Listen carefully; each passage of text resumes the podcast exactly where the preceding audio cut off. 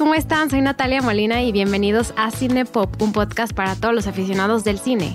En Cinepop cada semana hablamos de una película o de una pequeña selección de películas y con ayuda de un invitado vemos todos los datos curiosos y nos metemos a fondo a todos los temas.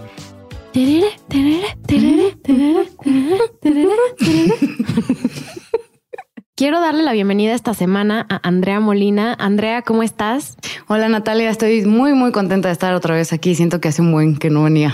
Sí, creo que como seis meses. Nuestro último programa fue Harry Potter y la piedra filosofal. Así es, así es. Estuvo muy padre ese episodio. La verdad, bueno, saben, Harry Potter, pero ah, y esperen pronto pues los, segundos, dos. ajá, los demás capítulos, porque son siete, damas y caballeros. Ocho. Ocho. Ocho pelis. Harry Potter. Eh, sí, Andrea ha estado en varios de nuestros episodios. Pueden escucharla en Top 5 películas de zombie, parte 1, parte 2. El quinto elemento y 12 monos que también dividimos en dos partes. También está el top 5 de exorcismos. Ese creo que es mi favorito hasta Porque ahora. siempre hacemos top 5. Porque soy demasiado atascada, ¿será? Que te digo como si hablamos de tantas películas.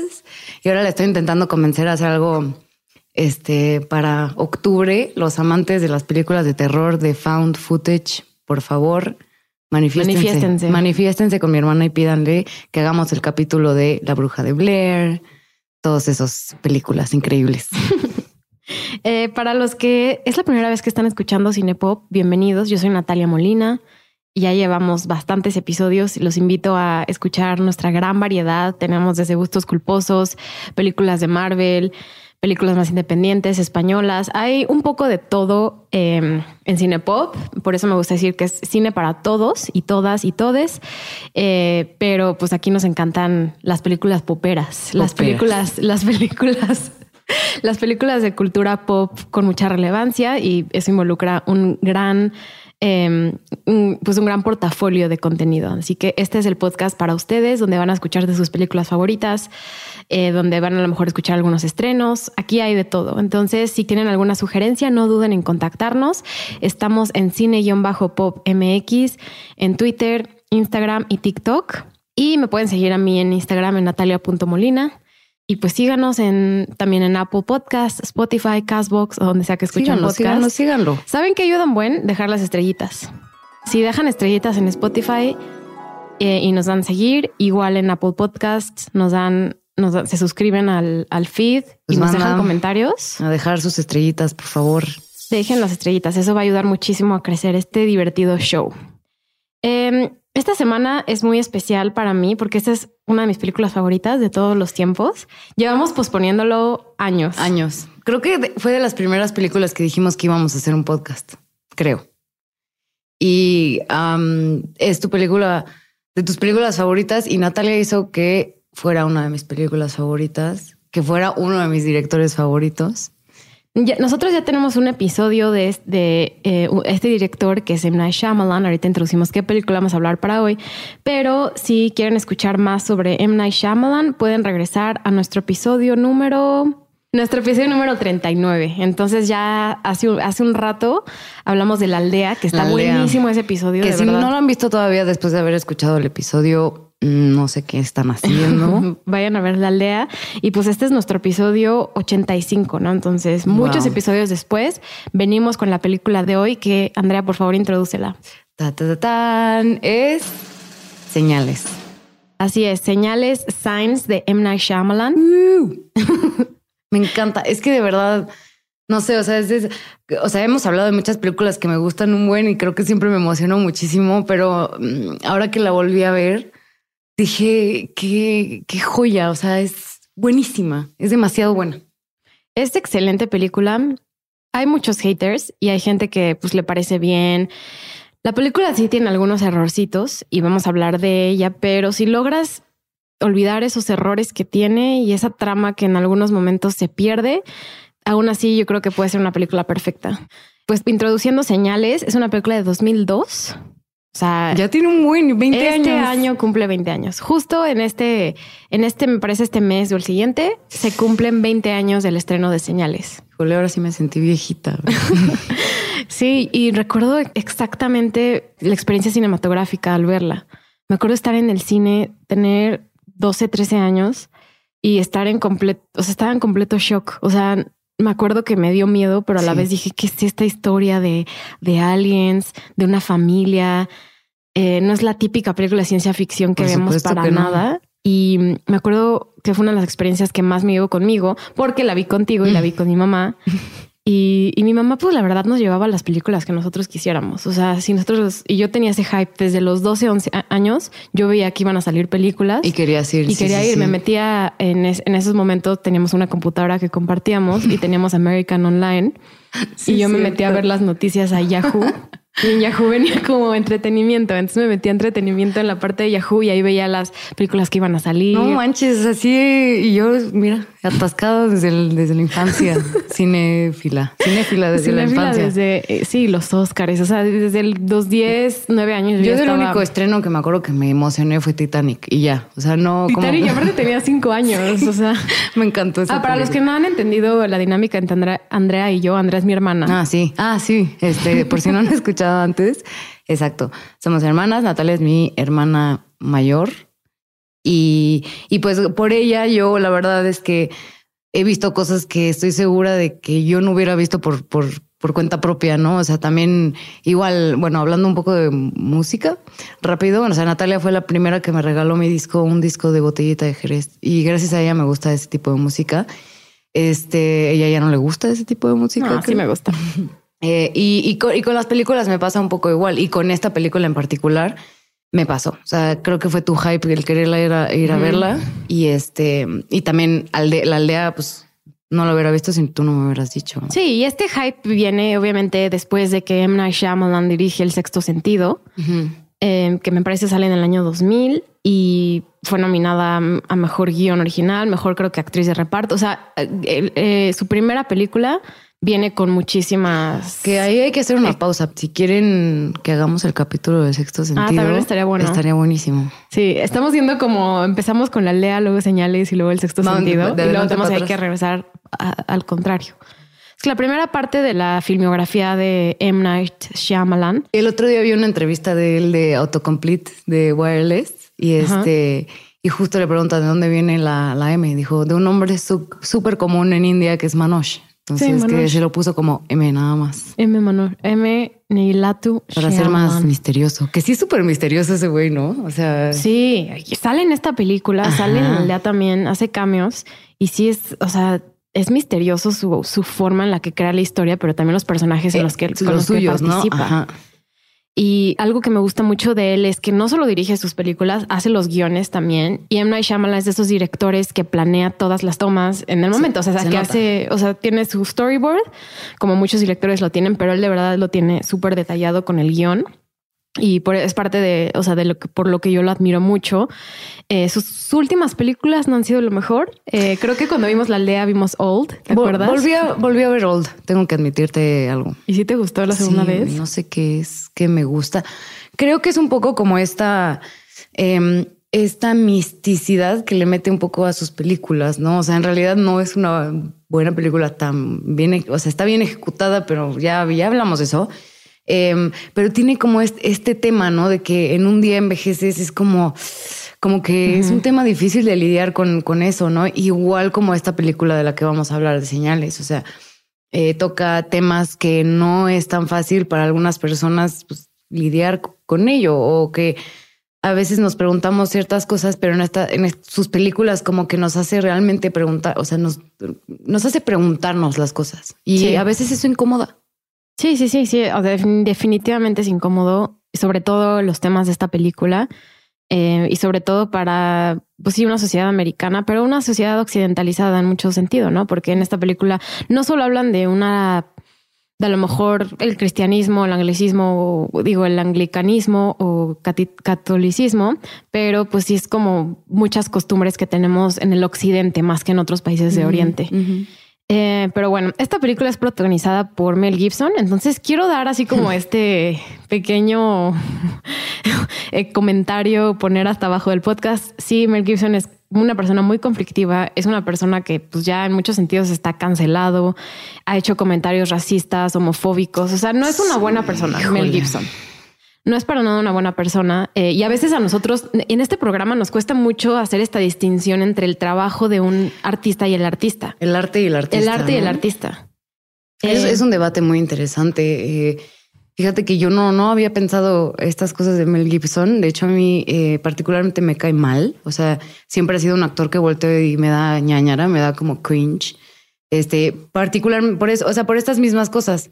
Pero en esta película es lo que en esta película lo amas, pero, eh, o sea, quiere decir que actúa bien. Vamos a separar el arte del artista. En esta ocasión, pues vamos a decir eso. Mel Gibson no, no ha sido buena persona. Después, justo de señales su carrera en unos años, unos años después va a dirigir La Pasión de Cristo y entonces tiene ahí como connotaciones como también muy religiosas que tienen también que ver con esta película, cómo evoluciona personalmente su vida y me parece muy curiosa. Eh, él no estaba pensado para el papel originalmente, ni igual, que Joaquín Phoenix tampoco, los quería en Night Shyamalan. Ajá, dato curioso. ¿quién es? Porque yo justo te iba a preguntar, o sea, se me hace raro que M. Night Shyamalan haya considerado a, Mel Gibson, o sea, como que nunca me lo hubiera sí, llegó por, coincidencia. De hecho, el M. Night le ofreció el papel, creo que a Paul Newman, que ya es un actor, era un actor muy grande, en eso, o sea, ahorita ya falleció. Em, él quería, tenía la visión de que el personaje de Graham Hess fuera una persona mucho más grande. ¿Y era el abuelo o qué? No, era el papá, pero un papá grande. Ah, eh, y para el papel protagonizado por esta película de una forma excelente por Joaquín Phoenix, lo había pensado para Mark Ruffalo. Para Mark Ruffalo. Sí, sí lo veo. Yo también veo a Mark Ruffalo en Sí lo veo, pero sabes que yo siento que esta película, la neta, o sea, sí, Mel Gibson, bravo. Sí, está Abigail Breslin, luego hablamos de eso, pero Joaquín Phoenix se lleva la medalla. ¿Sabes por qué? Ese güey es místico, o sea, tú lo ves y es raro, o sea, como que siempre ha tenido una carga a su persona, ¿no? No, y desde, y, y de hecho hemos hablado mucho en Cinepop de Joaquín hablamos de él en aldea, o sea, hemos hablado de él muchas veces. Te amamos, Joaquín. Te amamos, Joaquín. Te amamos, Joaquín. Te amamos, pero eres muy también. Bueno, su, discurso de los Oscars y del Joker está ahorita rarito. Está rarito, pero es súper bueno. Y es que en este, aquí es justo cuando empieza la carrera. O sea, ya Joaquín es famoso. Eh, pues obviamente tenía su hermano River que, que fallece. O sea, Joaquín pasa por una carrera también desde muy joven. Tiene una un momento este trágico de su vida y eh, protagoniza un papel súper grande en Gladiador. Lo ah, nominan al Oscar. Del malo, Y esto está pegado, o sea, están muy pegados. O sea, creo que ¿Cuál fueron... fue primero? ¿Quién sabe? ¿El primero qué? O sea, primero hizo Gladiador. Creo que hizo Gladiador primero. Ah, mira. Porque esto. O sea, siento que con esta película explota la tacha de Joaquín Phoenix en el sentido de que lo empiezan a jalar para todo. Sí. Pero yo creo que fue a lo mejor gladiador. Fue una, más gladiador. Ajá. Fue, sí, definitivamente fue una mezcla. Esta película tenía un presupuesto alto, no estoy diciendo que era nada bajo, pero hizo, generó muchísimo más de lo que todo el mundo esperaba. Tuvo un presupuesto de 72 millones de dólares y recaudó 408 millones de dólares. ¿Se cae? Sí, fue súper famosa. Wow. Y además... Y es ese tipo de películas que sí el marketing estaba a lo mejor muy específico a que era una película de aliens cuando no necesariamente era. Y ese es el problema. Como que la vendieron como muy sci-fi, ¿no? Sí, muy sci-fi. Y es que no es sci-fi. Vamos a hablar de esto, Natalia. Vamos a definir qué es señales.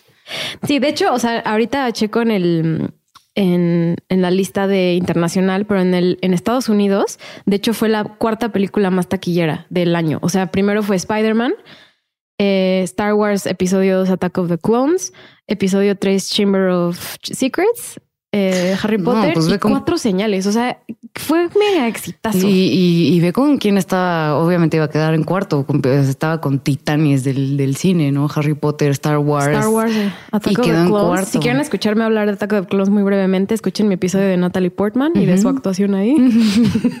no, no lo he escuchado, pero me puedo imaginar lo que dices. Ay, Natalie. Estoy de acuerdo contigo. Sam, kiss everywhere.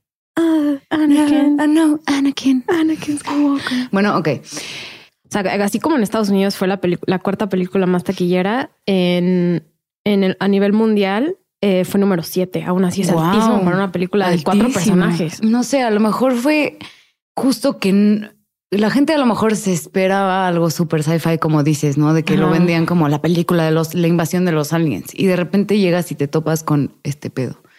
Entonces yo creo que la gente como que le gustó mucho porque al final es un tema que a todos nos intriga muchísimo.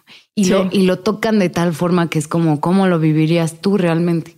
Sí, es, Es muy real. muy real. Es, es una historia real. de una familia. Y, y pues obviamente también el elemento de word to mouth, o sea, de lo que la gente De boca en boca. de boca en boca. Yo creo que eso también fue uno de los grandes elementos por los cuales esta película fue, fue bastante famosa. Eh, también lo interesante es que lo distribuyó, la distribuye Walt Disney. Ah, sí. Sí, la distribuye Walt, no la produce, pero la distribuye Walt Disney. Y, y ya- de, de hecho, actualmente la pueden encontrar en Star Plus. La Ah, sí, es cierto, ahí la vimos. Eh, Star pues Plus. el hecho de que a lo mejor Disney la ¿cómo se llama? ¿Distribuya? la distribuya es, es bueno, ¿no? O sea, hay que root, hay que apoyar al cine bueno y ya no importa pues con quién se vayan, pues que se pueda, ¿no? Sí, esto era, eh, o sea, Attack of the Clones está número dos a nivel eh, de Estados Unidos de, de taquillas. Y pues recordemos que en ese momento Star Wars no era de Disney todavía, ¿no? Era 20th Century Fox. Sí, es cierto. Entonces, es la, la, la- fue la película más taquillera para Disney, el estudio de Disney en ese momento en Estados Unidos Toma. en 2002. Pero bueno, ya haciendo análisis de taquillas. Después de la paréntesis cultural, Y em, quiero mencionar antes de que hablemos de todos los temas, esta película la empezaron a grabar el 12 de septiembre de 2001. Uno, un día después de los ataques terroristas ah, no sabía. en Estados Unidos. Y no, qué raro que no lo hayan pausado, ¿no? ¿Dónde, dónde grabaron? ¿En qué? Se- por lo que entiendo, M. Night Shyamalan graba todas sus películas en Pensilvania. O sea, todas ah, pasan sí, en Pensilvania y, y sí las graba ahí. Entonces sí la, sí la grabó en Pensilvania y mm, fue, me parece que empezó la producción, o sea, una, una fotografía inicial el 12, pero el 13 ya grabaron una escena con con. Mel Gibson, la escena, una de las escenas donde está su, está la esposa. Es una escena muy fuerte para Qué Mel Gibson. fuerte. Entonces hicieron una, fueron los ataques terroristas, todo el mundo estaba en, en shock de lo que estaba sucediendo, hicieron una, como una pequeña ceremonia con velas antes de empezar a grabar. La escena de la, de la esposa. Sí.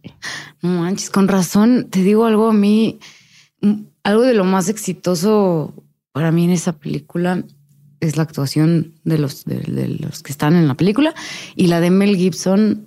eh, cómo se siente tan roto por dentro. O sea, puedes sentir su dolor.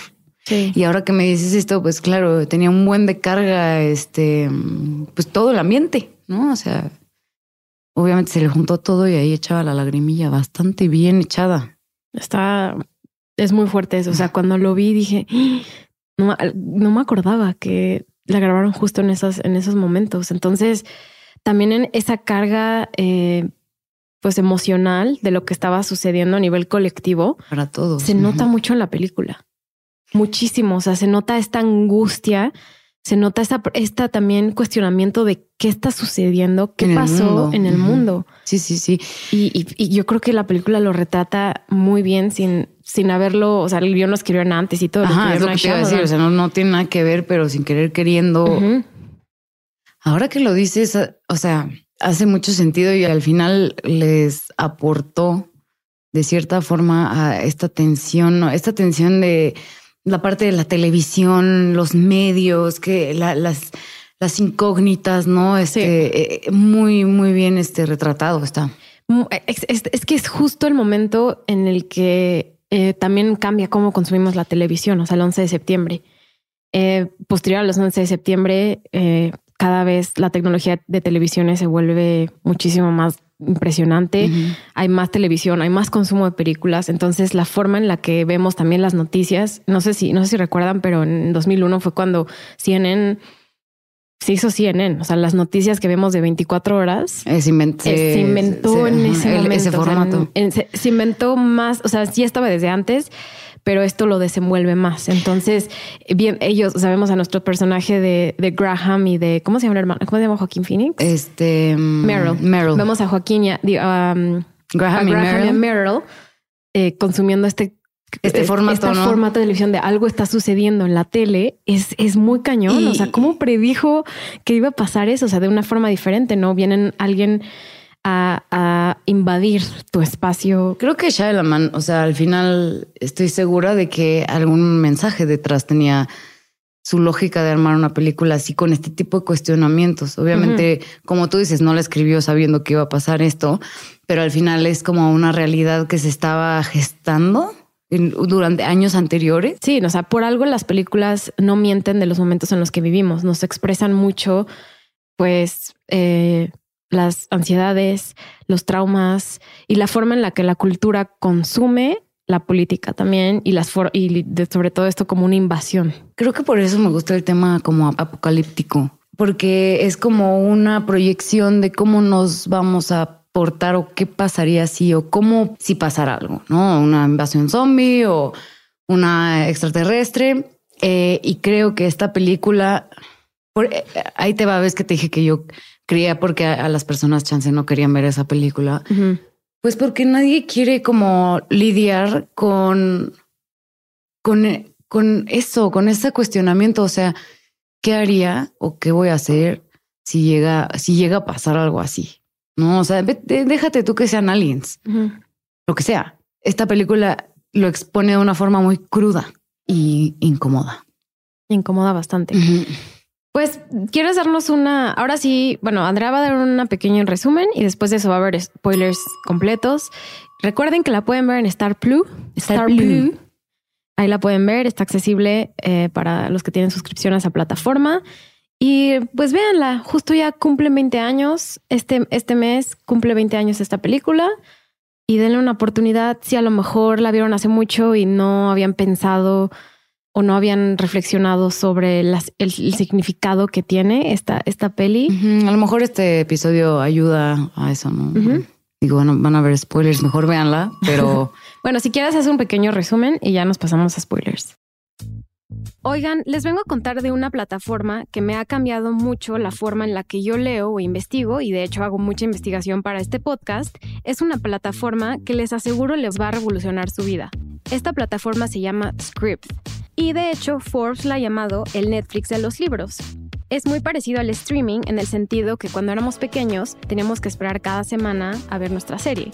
Y el caso de Script, puedes tener acceso a millones de libros digitales, audiolibros, revistas y podcasts, incluido dentro de una sola suscripción. Algo que me gusta mucho de Script es que tienes acceso a muchísimas revistas. Por ejemplo, una que me fascina es Total Film y en esa revista reviso fotos de los sets, entrevistas, datos curiosos de las películas y me encanta que no tengo que salir a comprar la revista, la tengo al acceso en la plataforma de Script en cualquier momento, ya sea en mi dispositivo personal o en mi computadora. La biblioteca más fascinante está en tus manos por tan solo 149 pesos al mes. Explora tus intereses en cualquier formato y accede a esta biblioteca por menos costo que un libro impreso. Script es muy fácil de usar y puedes cambiar de libro, categoría de libro, revista, de una forma muy rápida dentro de la app. Y en este momento Script está ofreciendo a nuestra audiencia de Cinepop un descuento para tener dos meses por solo 19 pesos. Ve a prueba.script.com diagonal Cinepop, Cinepop todo junto, para tener dos meses de suscripción por solo 19 pesos es prueba.scribd.com diagonal cinepop para tener dos meses de suscripción por solo 19 pesos. Ok, pues bueno, Señales cuenta la historia básicamente de una familia de cuatro integrantes. Eh, sabemos que hay un papá, eh, Meryl, eh, Mel Gibson, dos hijos, que es esta eh, Bo, la niña chiquita que es, eh, la actúa Abigail Breslin. Luego está Morgan, que es el hermanito, que se lo hace Rory, Rory Culkin. Y luego tenemos a Meryl, el tío, que está, es interpretado por Joaquín Phoenix. Em, están conviviendo ellos cuatro y te vas dando cuenta por qué no, por qué no está pues la mamá, Em, pero lo que me gusta mucho de esta película es que va directo al grano, ¿sabes? Escena uno y ya está pasando algo. Directo. No, o sea, ni, ni cinco segundos. Em, eh, eh, él era un, un, padre que a partir del fallecimiento de, su esposa eh, decide dejar de creer por completo en Dios. Y ya no es padre, es una persona muy conflictuada, se ve, eh, que nada más está pues, sobreviviendo un poco para cuidar a sus hijos. Y de repente...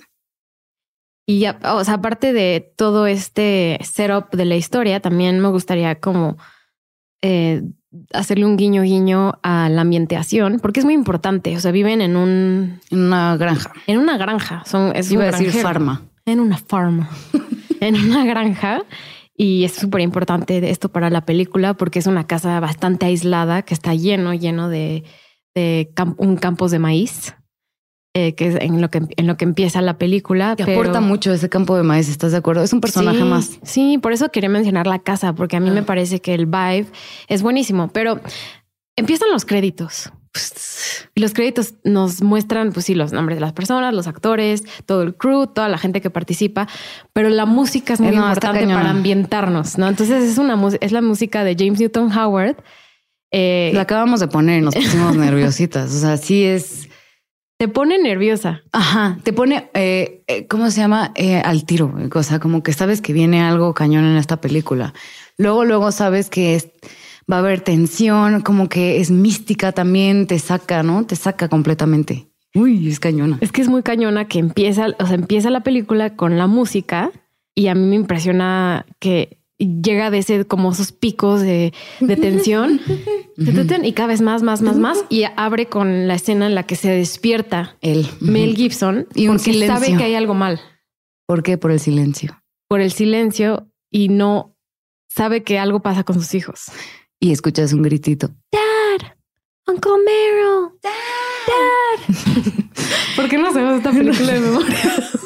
no sé, pero la estaba viendo con mis papás y me dijeron, ya te la sabes de memoria, ¿para qué la vuelves a ver? yo, no. Hay que volverla. Esta vez fue diferente, de verdad, muy diferente. Este, bueno, lo que también está bien chido es, bueno, él sabe que hay algo que está mal, va corriendo con su hermano Meryl, que desde que entra Joaquín Phoenix a escena, como que está dormido y se cae y se pega con no sé qué y como que luego luego te da un contexto de su personaje bien cabrón. Sí, sobre todo la revela mucho la, la, forma en la que piensa Mel Gibson, el personaje de, Graham y el de Meryl, ¿no? Graham siempre en la película intenta ser muy racional. Y Joaquín es muy irracional. Él se lleva por lo que está sintiendo. Entonces, como el contraste también de esa relación de hermanos, que no es fácil tampoco ver en películas relaciones de hermanos donde no hay un círculo amoroso, no hay un círculo, o sea, donde alguien conoce a una mujer, como el Meet Cute. Aquí es dos hermanos y los dos hijos y sobrinos, ¿no? Y lo que ¿Y viven después de la mamá, de que se muere la mamá. Y eh, a mí me encanta eso de esta película. A mí también. Y me encanta también, bueno, luego hablamos más adelante de, de la historia de Graham. A mí lo que me gusta es que cada uno, cada hermano tiene como mucha historia, no hay mucha carga. O sea, Mel Gibson tiene como lo de la esposa, bla, bla, bla, pero Meryl también, Joaquín Phoenix, tiene pues esta onda de que es un beisbolista retirado y frustrado y luego ya te, te enteras de, cosas de que por qué está ahí también, ¿no? Que está para cuidar a su hermano, obviamente, después de lo que pasó con su esposa, pero también él como que no tiene mucha vida, ¿no? O sea... ¿Qué pasa? Corre Mel Gibson a buscar a sus hijos y descubrimos que el campo de maíz mm, está señalizado. Está señalizado, está completamente modificado para hacer una forma específica de, de como una señal, podemos decirla.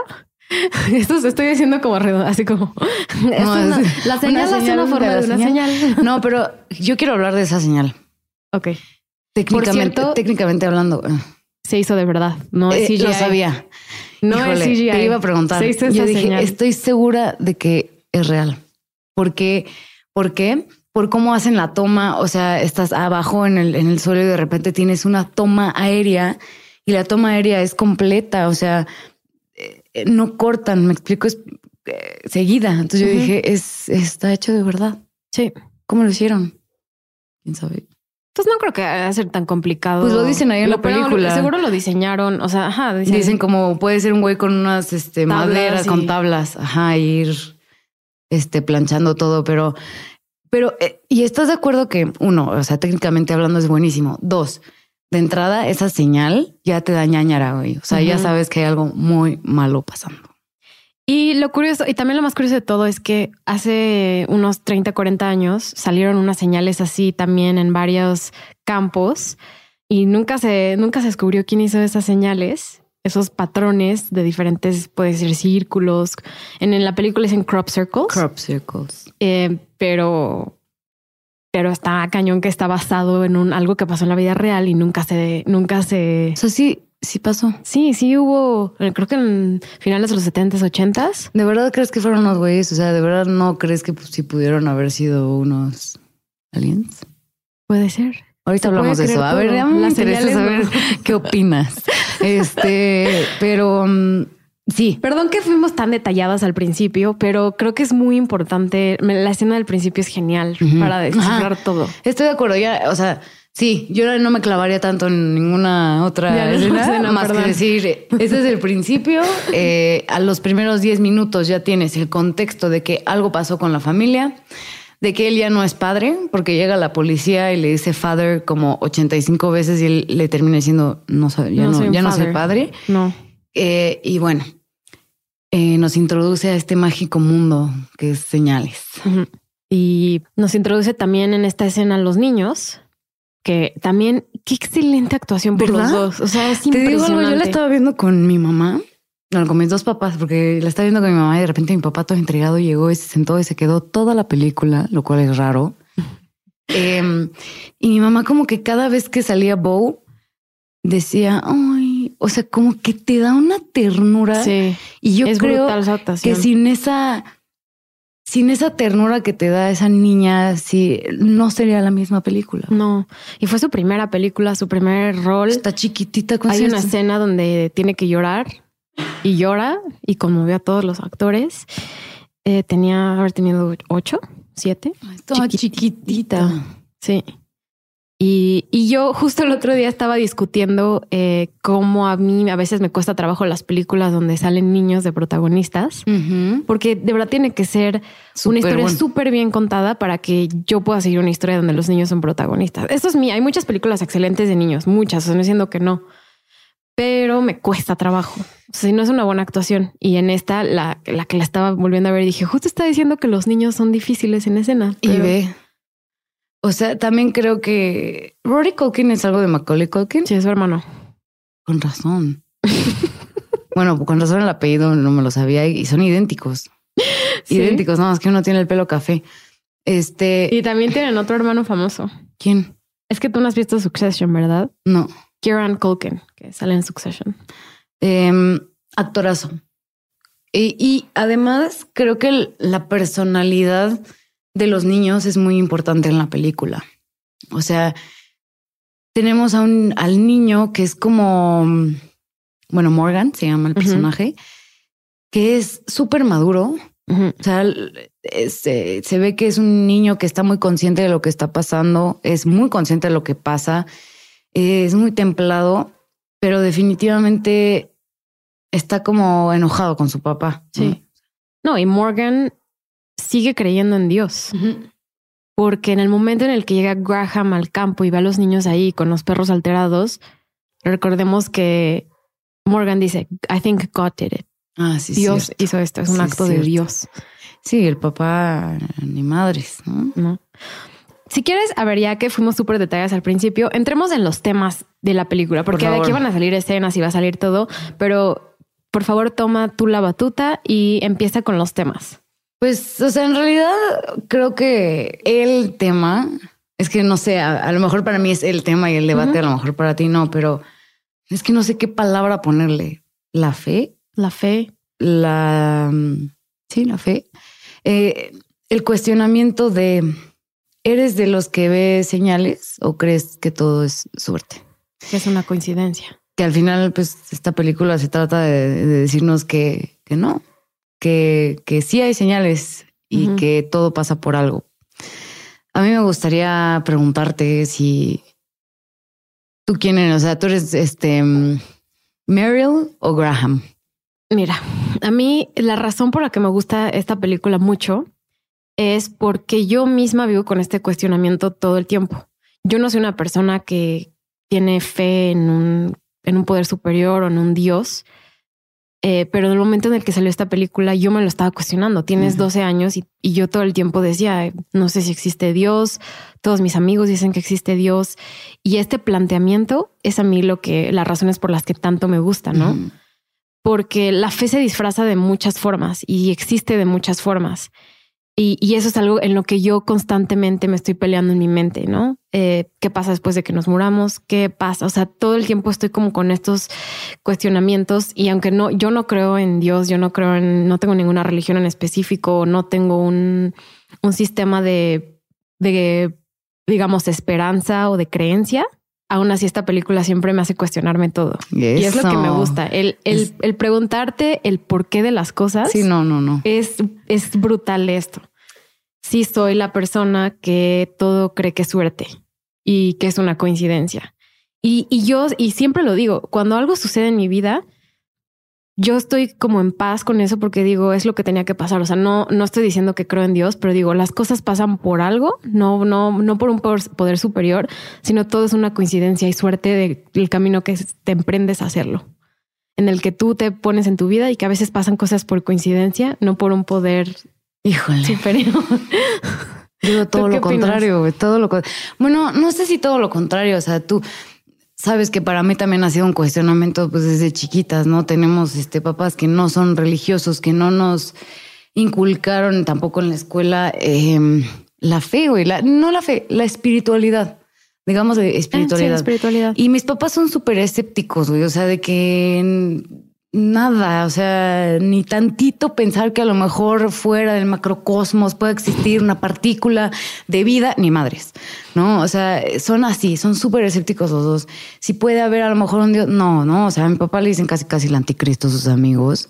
Este, entonces, como que siempre fue esta lucha de que lo que mis papás me decían y que son personas que admiro mucho y que son súper inteligentes, y este, esta asociación de que si crees en algo más allá de ti, no eres tan inteligente. O sea, eso es algo con lo que yo, un miedo con el que yo crecí. Pero al mismo tiempo siento que soy súper, creo en todo. O sea, creo en que sí pueden haber fantasmas aquí al lado de nosotros. Sí creo que pueden llegar a alguien. O sea, por supuesto que existe la posibilidad. Un poder superior me cuesta mucho trabajo concebirlo pero sí soy de las que veo señales. O sea, para mí no es nada una coincidencia, todo es una consecuencia. O sea, si yo estoy aquí sentada hoy contigo es por algo, güey. Y creo que eso se trata la película. Justo.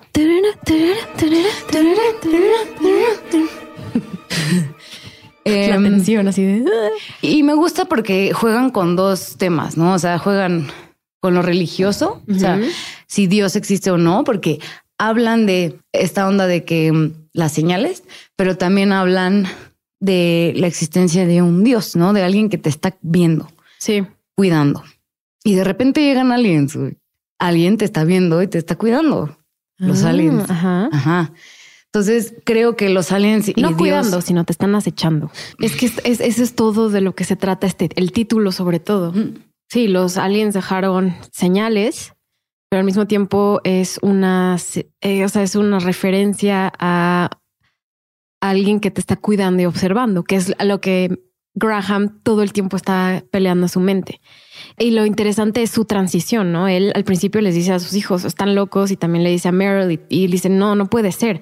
Hasta que él empieza a ver empieza a ver en sus, en sus crop circles, empieza a ver los aliens, empieza a ver cosas raras. Es, es chido porque eh, como que se le cae el teatrito que se pone hasta el final, ¿no? O sea, pero sí vas viendo cómo, pues como se muere su esposa, o sea, yo conocemos casos en la vida real de personas que pierden a, alguien y cuestionan absolutamente todo de que no es cierto que Dios me está cuidando, ¿no? Y porque si Dios me está cuidando, ¿por qué pasa esto? Y es un enojo muy comprensible, muy entendible, que él tiene la barrera súper alta y súper bien puesta al principio de la película y conforme va avanzando, o sea, la primera vez que ve al alien en los crops, ahí siento que es cuando dice, ya, ajá, aquí. Ajá.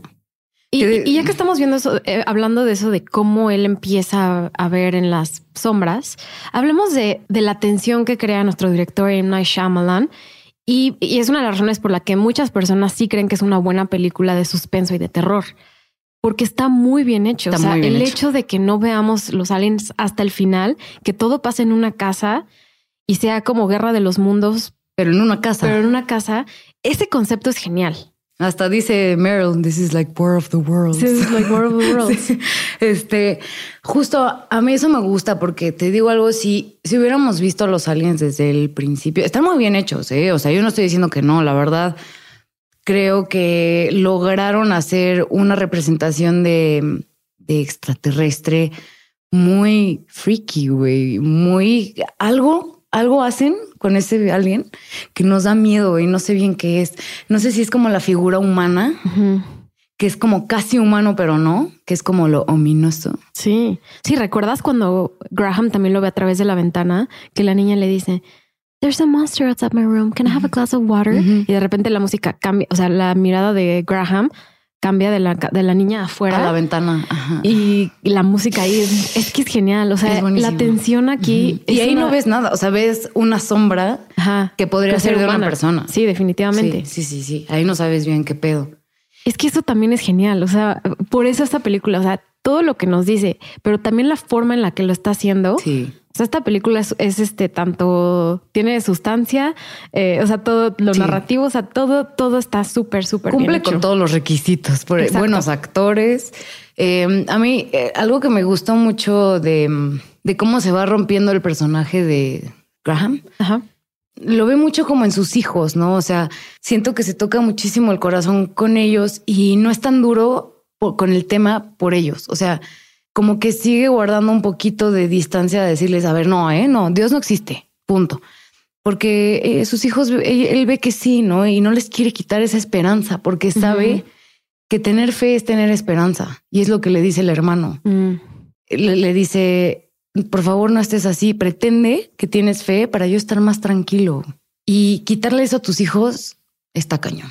Sí, sobre todo la niña que sabe, o sea, al fin y al cabo sabe que el papá perdió su fe, perdió su vida en general siendo un padre que guía la fe de las personas, pero le dice, recuerdas que habla con él y le dice, te escucho cuando hablas con mamá. Ay, sí es cierto. Y entonces este le pregunta, ella te, ella te contesta. Dice que no. Y él dice no. Y entonces ella a mí tampoco me contesta. Y, y es eso, es ese tipo de. qué fuerte, güey. es, fuerte. Porque ahí es la niña cuestionándose, ¿no? ¿Por qué no me contesta? Ajá. El papá le pudo haber dicho que sí. No sé, ¿eh? no, no, no, no lo sé. Pero al final, ay, qué fuerte. Es que ella actúa súper, súper bien. Luego, a mí, a mí me gustaría.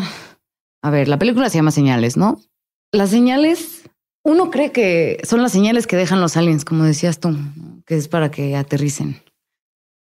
Pero no, todo, toda la película desde el principio tiene hints o señales de lo que va a pasar o de lo que está pasando. Y a mí me gustaría como irlas detectando, platicando. Ok. ¿Cuál es la primera? Podemos irnos, se nos pueden ir ocurriendo o tienen que ser cronológicamente. No, se nos pueden ir ocurriendo. A mí hay una que sé que siempre se me había ido y la capté. Cuando van a la librería Ah, que oigan, aquí tenemos nuestros cascos de unicel. Vamos a ponérnoslos. De unicel, no, perdón, de aluminio, para que no nos lea la mente los aliens. Em, van a la librería a comprar X, los dos niños, y el niño pregunta, oye, ¿tienen este libros de extraterrestres? Y la señora le dice, le dice, no, Normalmente no tenemos esos libros, pero hace un mes nos llegó uno sin querer eh, y aquí está. Y es el libro donde salen ellos muertos, ¿no? Después. Em, a mí, eh, es como... coincidencia, como si está en el lado derecho de. ¿Te acuerdas que la señora le dice, sí, exactamente sé dónde está? Ajá, eso es una, eso es como, eso todo fue una coincidencia. O sea, digo, no fue una coincidencia, todo pasó por algo. Se equivocaron de eh, tal para que el libro llegara a las manos de ese niño y que se pudieran poner los cascos, aunque luego no los usan bien. y que, y que supieran un poco como qué es lo que iba a pasar, qué es lo que iban a esperar. O sea, al final el libro les dio muchísima información. Sí, sobre todo también les dicen que eh, son hostiles. Ajá. Que pueden ser hostiles. También se lo dice el militar a Meryl, que eso también Es una una- táctica, otra, ¿no? es otra de las señales, ¿no? Eh, va, va Meryl cuando están este en, la- en el pueblo, que es la única escena que fuera, pasa fuera de la casa, eh, va a como un lugar de re- recruitment y ahí le dicen, señor, nos están observando, alguien nos está observando. Y, y también ese como escenas de interacción que tienen con pocas personas también es como muy importante. Y no sé si es muy forzado lo que voy a decir, pero en esa escena hay un póster encima del señor de I want Sí, you. sí, sí, sí. ¿Tú crees que sea coincidencia? No. porque nada es coincidencia, Nigri. No, lo pusieron a propósito.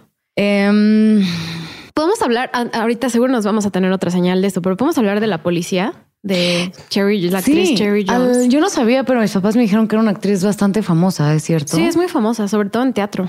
Ah, Se mira. llama Cherry Jones, sale también en la aldea, ya hablamos de ella. Eh, también sale recientemente en Succession.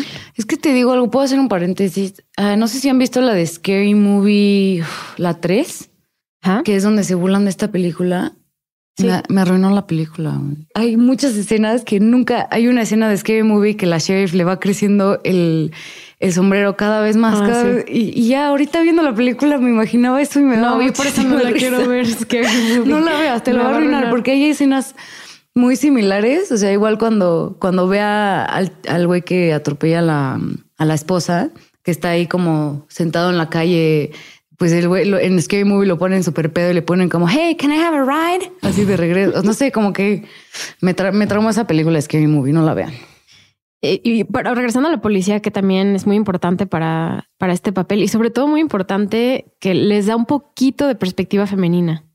Le da un poquito Lo de visión femenina. O sea, Poquitito. poquito, o sea, no mucho, pero poquito, eso, y eso me gusta. Pero recordamos que ella al principio dice, em, los animales se están actuando raro, ¿no? Que es como la primera señal. Y algo que nosotros sabemos es que los animales y los perros y muchas mascotas y todo tipo de animales tienen capacidades de saber cosas que van a pasar Perciben, perciben. perciben eh, la naturaleza de forma diferente, ¿no? Saben lo que, lo que puede, no lo que puede pasar, pero detectan movimientos. Entonces, por ejemplo, muy famosamente en el tsunami de 2004, Ujú. eh, yo nomás en el, en el particular caso de Sri, en, el Sri, La- en Sri Lanka, los elefantes y los leopardos, eh, cuando iba a ser el tsunami que iba a llegar a la costa, se alejaron de las costas. Entonces los animales no salieron afectados en ese tsunami. No, pues es que Muy impresionante. Es este igual pasan los temblores o así. Mucha gente dice que cuando va a temblar, los pájaros se empiezan a esconder.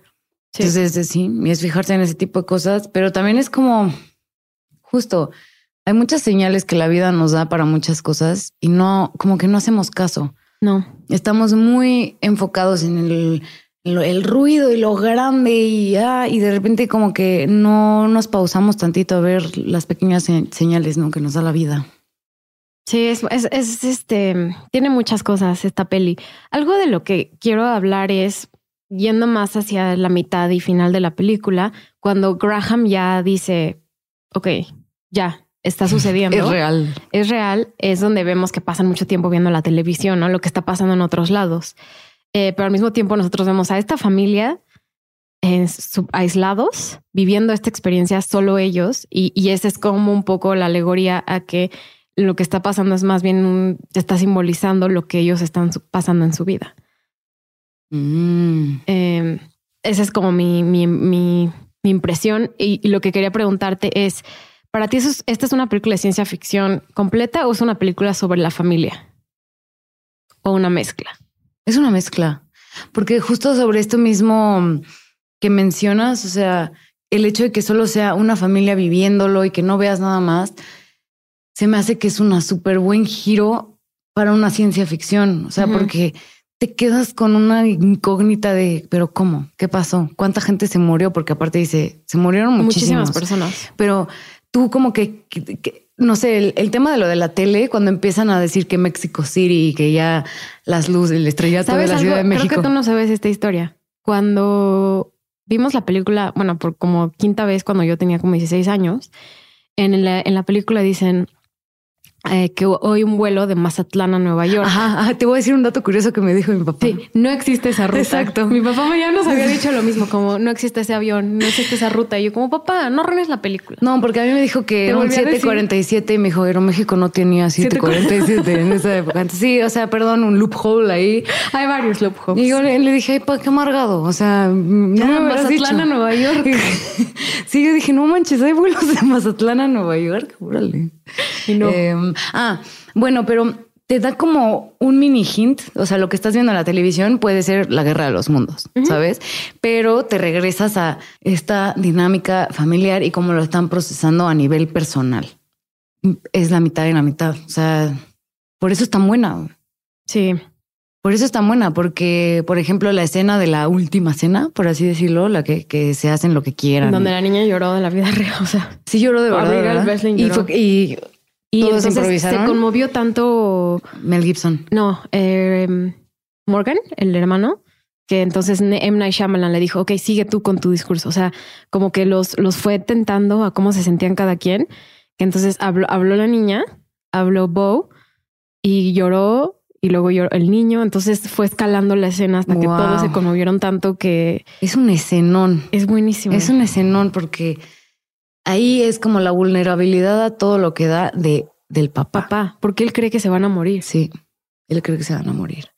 Y lo fuerte es que la niña, la niña solo quiere rezar, güey. Los tres, de hecho, el, hermano. También Meryl, sí. Quieren rezar y, y como que es este impedimento por parte del papá pero es tanto enojo por parte del papá, porque ahora ve lo que está pasando. O sea, aparte de que me matas a mi esposa, se va a acabar el mundo. Claro que no quería rezar. I hate you. Y, cómo se abrazan es cañón. Sí. Hablemos de las dos señales también más importantes. Una ah, es el agua. El agua y una es que Morgan tiene asma. Ok.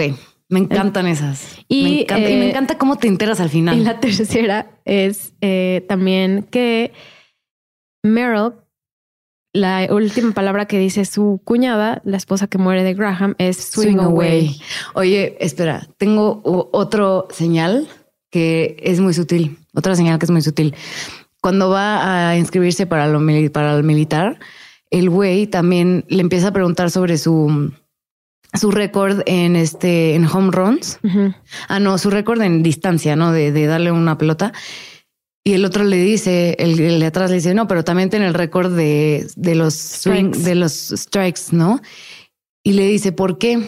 Y Meryl dice, hay algo que no me, que no me dejaba, o sea, no podía dejar de swing away. Swing. It felt wrong not to swing. Esta no la había visto y, él era como nació con la necesidad de darle durísimo y nunca dejar de darle swing away. Es genial. está, está cañón.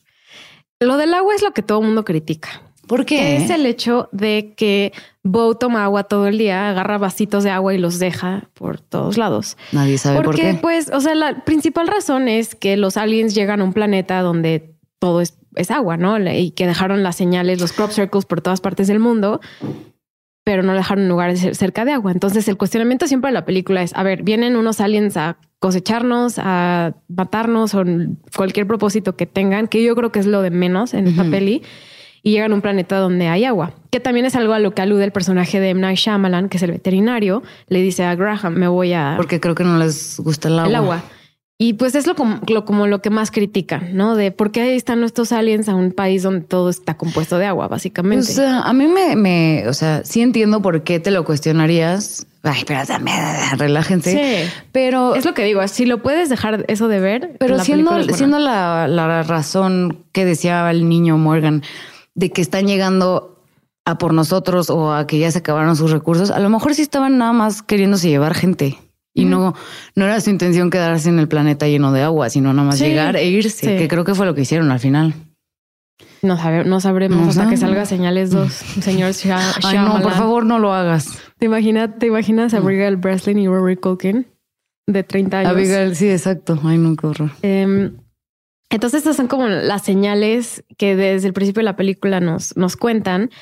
Y em, es, es muy curiosa cómo revelan que la mamá se muere. Está cañón. Es una, es una escena dividida en dos partes. Al principio, bueno, un tercio de la película sabemos que la mamá se murió que hubo un accidente, hay flashbacks, pero no sabemos realmente hasta el final eh, qué es lo que pasa, ¿no? qué es lo que pasa, ¿no? Que sin querer se queda dormido el personaje de M. Night Otra señal. Otra señal. Que justo él, él le dice, o ella, no sé, salía a caminar, él le dice, justo en el momento que estoy pasando junto a tu esposa me quedo dormido, justo así, el particular minuto, otra señal. Sí, está lleno de esos pequeños momentos y... Mm, de la muerte. De la muerte, de, la mamá. Em, es que me cuesta mucho trabajo hablar de ella porque hay tantas cosas que quiero decir. O sea, siento que ahorita que estamos teniendo esta conversación, me gustaría a lo mejor en un par de años volver a revisitarla y hablar de ella. O sea, darle un poco más de, contexto, porque siento que no nos va a alcanzar en la hora que tenemos para poder hablar de ella. Em, pero en mi, en mi opinión, o sea, es una película que todo el tiempo te reta. O sea, y a lo mejor quien, alguien que está escuchando esto es religioso, cree en Dios o cree en Dios en su propia manera. Y yo respeto eso. Y esta película también me ayudó muchísimo como a poder respetar las creencias de cada uno, lo que nos hace sentir tranquilos, lo que nos hace reflexionar sobre la vida. Y, y, así como hay a lo mejor alguien que tiene una religión por decir que es, es católico o es musulmán o tiene una religión de, algún tipo, yo lo respeto. Y aunque esta película es sobre aliens, a mí me hizo cuestionarme cosas, me hizo entender que cada quien puede creer lo que, lo que quiera. Y al fin y al cabo, ¿qué pasa? Graham ve esas señales como algo, como una señal de Dios para él. A mí me, a mí me reafirma esta película. O sea, me reafirma que, que debe de existir la duda. en, mi caso, ¿no? O sea, en el sentido de que no si existe o no, sino que sí hay algo más. O sea, sí me quedé como con esta, ahora que la volví a ver por última vez. ¿Por última? O sea, bueno, por la última vez que, la, vi, pero no, jamás. Este, sí, como que digo, wow, o sea, sí las cosas pasan por algo. De las escenas más importantes, yo creo que de la película, pero también a nivel internacional, cómo ha sido reconocida, es la escena donde, donde Meryl está viendo a los niños en Brasil. Ah, está buenísima esa escena. Esa escena, o sea, la música, la tensión, la forma en la que Joaquín Phoenix se mueve. Está atrás del garaje, está atrás de ahí. It's Está atrás del garaje. Aparte, ni siquiera, o sea, no sé si están hablando portugués. Es como, what the fuck. Es muy fuerte. Es otra de las cosas. Es súper. Mi, mi papá brincó en esa escena. Sí. Sí. O sea, yo sí, como que mis papás, te digo, o sea, ven películas de terror y es como, o sea, les da igual. Es que esta está. Y estaban, o sea, en las escenas así de los crops que Meryl ve a alguien, mi papá brincó, se quería ir, o sea, se puso nervioso. Igual, esta escena es tan impactante porque yo no sé cómo, no sé si le enseñaron por primera vez a Joaquín Phoenix el alien, pero su reacción es increíble. Sí, y, cuenta M. Night que estaban en que primero antes de antes que nada, eh, Joaquín Phoenix no le gusta ensayar sus escenas. Le gusta llegar y grabar. Él viene preparadísimo y él graba las escenas. Entonces, cuando estaba planeando cómo iban a grabarla, eh, M. Night Shyamalan le dijo: Estás tan asustado que estás en el closet y te vas a ir hasta donde está la ropa. ¿no? O sea, actúa como si de verdad tú lo hubieras visto eh, presencialmente ahí.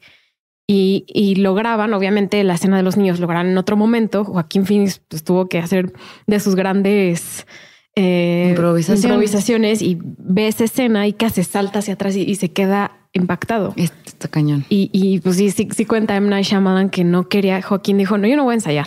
Entonces ya desde ahí vimos como un poco su diva attitude. Aparte, qué buena dirección, ¿no? O sea, decirle, actúa como si estuviera ahí, o sea, no como si lo estuvieras viendo en la pantalla, sino como si neta te lo hubieras topado.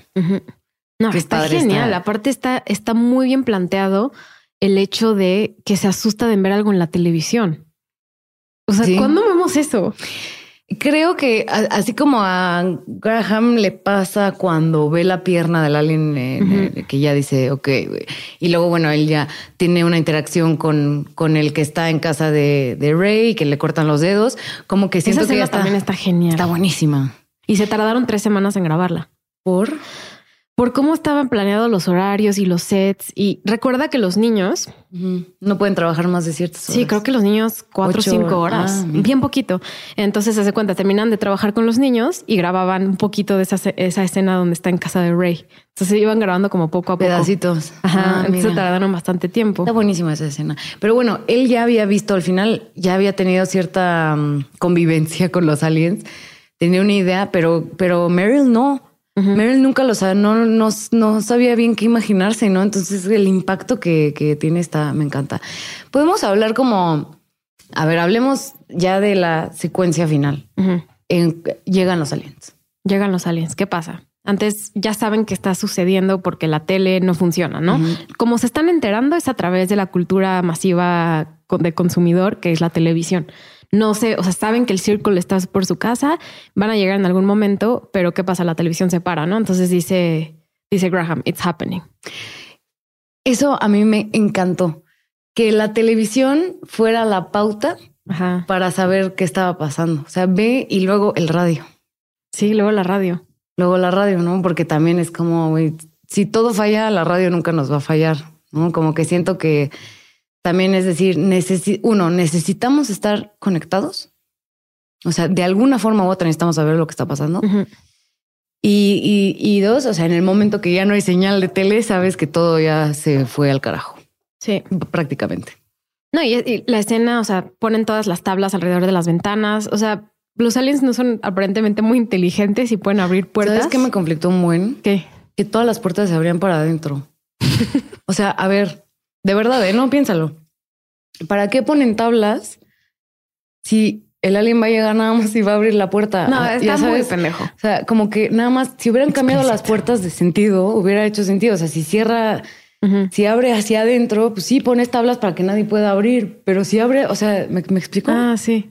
No están bien colocadas las maderas. No, está, eso está tonto, pero lo que hace divertido es la tensión, ¿no? De ya están llegando y, contándoles a sus hijos como la experiencia de su vida es, es, es, es, increíble. Por eso digo, a veces es una película más familiar que otra cosa. Eh, entonces van llegando los aliens y ellos se van yendo de cuarto en cuarto y, solo están esperando. Solo están viendo qué va a pasar y esos momentos de tensión donde no sabemos si va a haber, sí, la guerra de los mundos y va a haber naves y millones de aliens ahí atacándolos, pero no, se van haciendo chiquito, chiquito cada vez hasta que bajan al sótano. Y también ahí tú como espectador dices, pero ¿qué está pasando? ¿Qué está pasando fuera de esto? Eso, eso es lo que me gusta de esta película. Es genial. O sea, es genial ese momento de tensión. Para mí lo que ya no funciona es después de eso, cuando ya se escuchan a través de la radio, bueno, atacan a Morgan. O sea, no, no me a detalles. ahí se te rompe ya. Ahí se me rompe un poco cuando ya se van y el alien queda, el alien lastimado que lastimó Graham con los cuchillos está ahí acechándolos todavía. Siento que sí está un poco forzado. Más que Perdón, más que nada porque dice, eh, ¿cuánto tiempo llevamos dormidos? 12 horas. O sea, me estás diciendo que la invasión duró 12 horas. Duró 12 horas. A mí eso también como que me brincó mucho. Me brincó mucho, la verdad. Pero al final, pues, ¿qué opinas del, del, del alien? O sea, ah, bueno, para empezar, no me gusta, pero creo que es lo de menos. Algo padre que me gusta de esa escena es que lo vemos primero a través de la, del reflejo de la televisión. que para ti, ¿qué eso qué representa? Es para mí es como varias cosas. Uno es el reflejo del agua. Eh, dos es que la película siempre los aliens están en segundo plano. Entonces, cuando nos los enseñan, sí nos los enseñan una vez muy rápido, pero creo que eso no lo tenían que haber hecho. Cuando Siento que M. Night Shyamalan ¿no? los hubiera tenido que todo el tiempo reflejar o ver en lo que hizo durante toda la película. Sí lo vemos en algunos momentos, pero eso por mí no, no funcionó tanto. Em, siento que es lo menos impresionante de la película. Siento que todo el build-up es lo más padre. Y cuando llegamos ahí, se rompe un poco para mí. Bueno, es cuando se duermen que este Graham se acuerda de lo que realmente le pasó a su esposa, ¿no? Y se acuerda como esto que tú estabas diciendo, este diálogo final que tienen, que, que, que es lo que le dice ella. Que le dices, tell Meryl to swing away, tell Bo to play games. Que él al principio decía, pues güey, o sea, sus pinches terminaciones nerviosas tan jodidas y dijo lo que lo primero que se le ocurrió a mí me encanta como aparte, también a nivel foto, fotográfico, te van haciendo un zoom in a, a Mel Gibson de cómo se le abre ya todo, ¿no? O sea, ya él para él ya conectó absolutamente todo porque ven lo del agua, entonces dice bow. Por eso bow, agua. Luego eh, el swing away. Pero para que él llegue a decir el swing away, es un momento de tensión Sí. Y de... Sí, él se recuerda todo en ese momento. Ah, exacto. A mí esa escena me, me fascina. es, es brutal. A mí lo que sí se me hizo muy bien ejecutado es como el desenlace. O sea. ¿por qué Bo tomaba agua? ¿Y por qué Ay, Meryl era bateador? Porque es desde que escogió su profesión. O sea, todo pasó por algo. A mí eso, ah, este Morgan tiene asma para no respirar el veneno. Me gusta mucho. O sea, sí me emocioné mucho al final. Otra vez que la vi, dije, wow, claro, todo para esto. Todo para eso. Ajá. Pues creo que con lo que acaba de decir Andrea podemos concluir esta película. Ya la mayoría de los fun facts los fui, sol- los fui soltando durante la película, los aspectos técnicos como la música, la forma en la que crea tensión, las tomas, todo lo, lo, lo- yo creo que lo resumimos bastante bien. No, no hay nada más que Es agregar. difícil. Yo me podría Es seguir difícil. con esta película. Yo también, por eso te digo, ¿qué, qué, qué tal si en un par de meses o en un, en un año o así volvemos a hablar de esta película? ¿Por qué no hablamos de Shyamalan como Vamos a hablar de Shyamalan. Y habla y metemos ahí sexto sentido todo, pero ya hablamos un poco más de él, Me- de, de sus de cómo dirige. Me parece bien. Hagamos, hagamos ese, ese programa y pues mientras tratemos de hablar más de sus otras películas, eh, me gustaría hablar de The Visit, me gustaría hablar The de Visit. Six, Sense. Eh, tiene Old una película que También se merece su ya espacio. se terminó de grabar. Yo creo que va a salir el año que entra. ¿Cómo se llama? Se llama Knock at the Cabin Uf. y es protagonizada por Dave Bautista, eh, Rupert Grint, Ok. Nicky Amuka Bird y Bert, Bert Aldrich y creo que Jonathan Groff también Pero por sale. la- es por- una mezcla súper rara. Por el título me late que es algo de suspenso también, ¿no? La de The Visit. Creo que es apocalíptica. yes. Va a salir el febrero del año que entra. Entonces, quizás cuando salga esa peli podemos hablar de, Del- de Shyamalan. podemos hablar de The Visit eh, y este, no sé. Ok. Pues Andrea, mil gracias por venir aquí, mil gracias por hablar de Señales, una de las mejores películas que existen. Espero Es con toda nuestra conversación los hayamos podido guiar a por qué nos gusta tanto y mm, dónde te pueden seguir nuestros escuchas. Ah, pues este, tengo mi Instagram, es Andrea Molina Ballester, bueno, arroba Andrea Molina Ballester. Y pues, este, nada, ahí me pueden encontrar. Y sigan a Cinepop, no se les olvide, cine-pop MX. Eso es lo más importante. Twitter, Instagram, TikTok.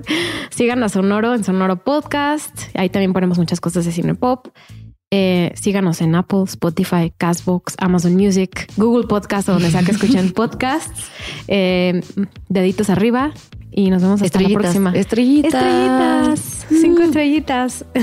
Está ahí. está atrás del garaje, está atrás de ahí. It's behind.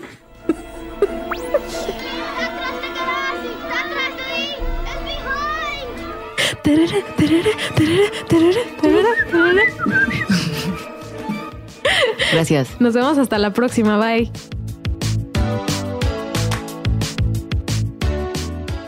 Cinepop es una producción de Sonoro. El programa fue producido por Natalia Molina y Mariana Coronel, conducido por Natalia Molina e ingeniero de audio Santiago Sierra.